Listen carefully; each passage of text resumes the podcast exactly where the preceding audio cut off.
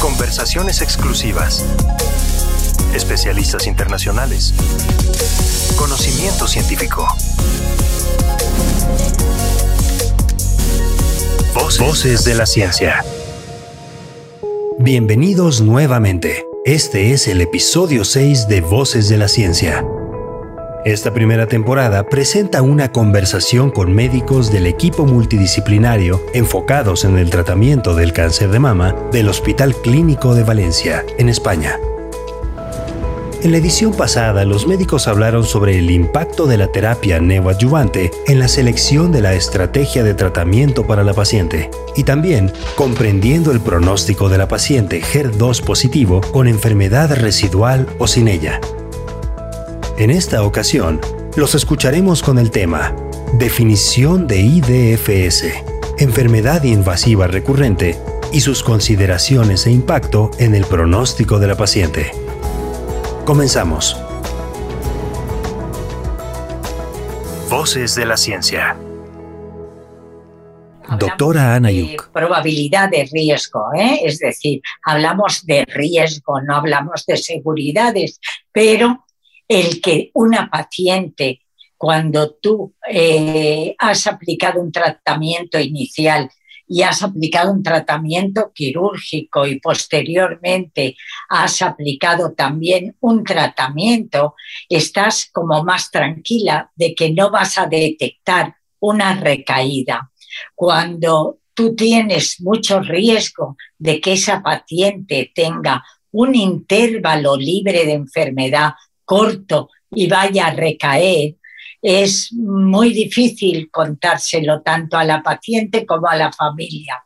Y lo que debemos hacer también cuando tenemos una recaída de ese tipo es tenemos que biopsiarla, pero sobre todo si podemos evitarla es lo más importante para la paciente, para el oncólogo, para el cirujano, para todo el equipo que tratamos a esa paciente, porque nuestro objetivo es, con la estrategia del tratamiento, evitar las recaídas, evitar el que ese periodo de tiempo sea eh, corto, porque queremos que la paciente viva sin enfermedad.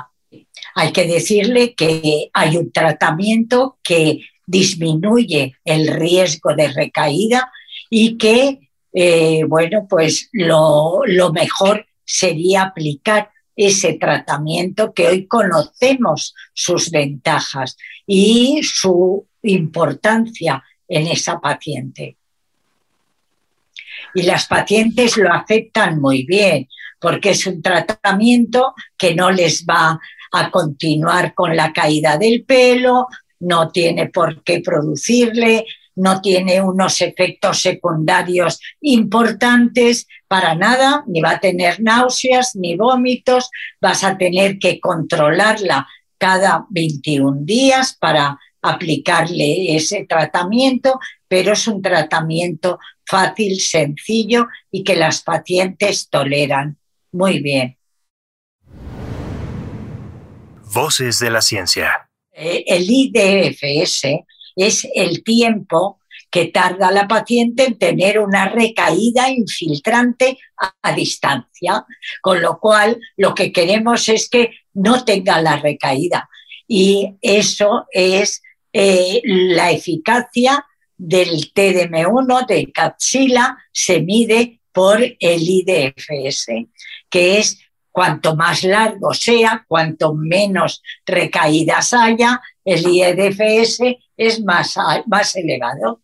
Doctor Octavio Burgués. Ya, ha introducido la doctora Yu lo importante que es el no dar por hecho que una paciente con un cáncer de mama, sobre todo una paciente joven, porque aparezca un nódulo pulmonar o aparezca un nódulo hepático, dar por hecho directamente que es una progresión, una recurrencia de su cáncer de mama. Desgraciadamente, las pacientes con cáncer de mama pueden hacer también otros eh, cánceres que no estén en la mama, diferentes. En ese sentido, pues eh, intentar obtener muestra biológica de cualquier lesión sospechosa de progresión, siempre que sea posible, evidentemente, pues permite confirmar que efectivamente es una progresión del cáncer de mama que tenía, permitirá además analizar las características biológicas que tiene en ese momento ese cáncer de mama, que ya ha sido tratado previamente con otros eh, agentes, permitirá hacer estudios incluso de, secuenciación para analizar mutaciones que pueden ser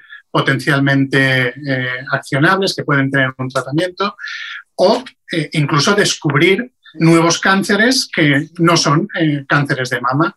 Una biopsia hepática pues puede revelar un cáncer de colon que se desconocía o una biopsia de un nódulo pulmonar puede poner de manifiesto una neoplasia primaria pulmonar en una paciente que ya ha tenido previamente un cáncer de mama y evidentemente los tratamientos van a ser muy diferentes en un contexto o en el otro. Es necesario confirmar que efectivamente se trata de, una enfermedad invasiva recurrente y no se trata de un segundo tumor primario en otra localización o incluso de una lesión inflamatoria. En ocasiones nos hemos encontrado pacientes que han sido catalogadas como recurrentes, como metastásicas, por presentar un nódulo hepático, un nódulo pulmonar o un nódulo cutáneo y sorprendernos con que al biopsiarlo, pues se trata de un proceso inflamatorio eh, no tumoral y por lo tanto no sería en ese caso una, recurrencia de la, enfermedad.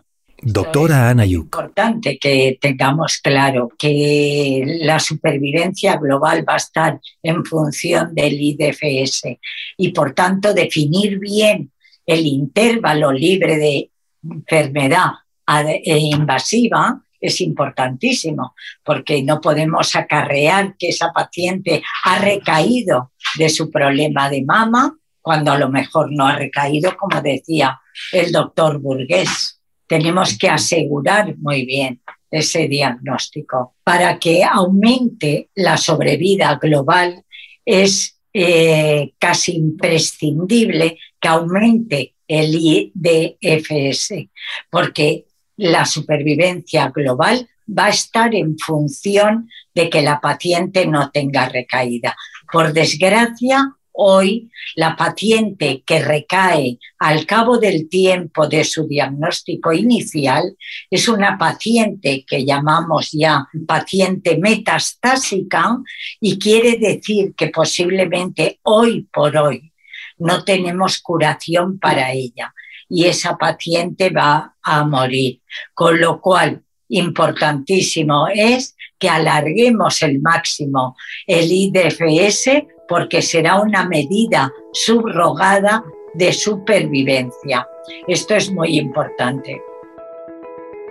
Y así termina el sexto episodio de Voces de la Ciencia. En el siguiente programa, los médicos nos hablarán sobre, y después de la neoadyuvancia, el enfoque del equipo multidisciplinario centrado en la paciente. Nosotros nos llevamos bien y transmitimos seguridad a esas pacientes. Entonces ellas se adhieren a cada uno de nosotros.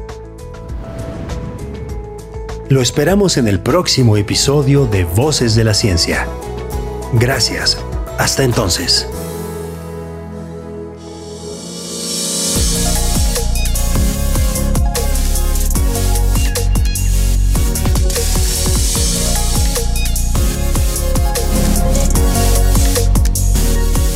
Voces de la Ciencia.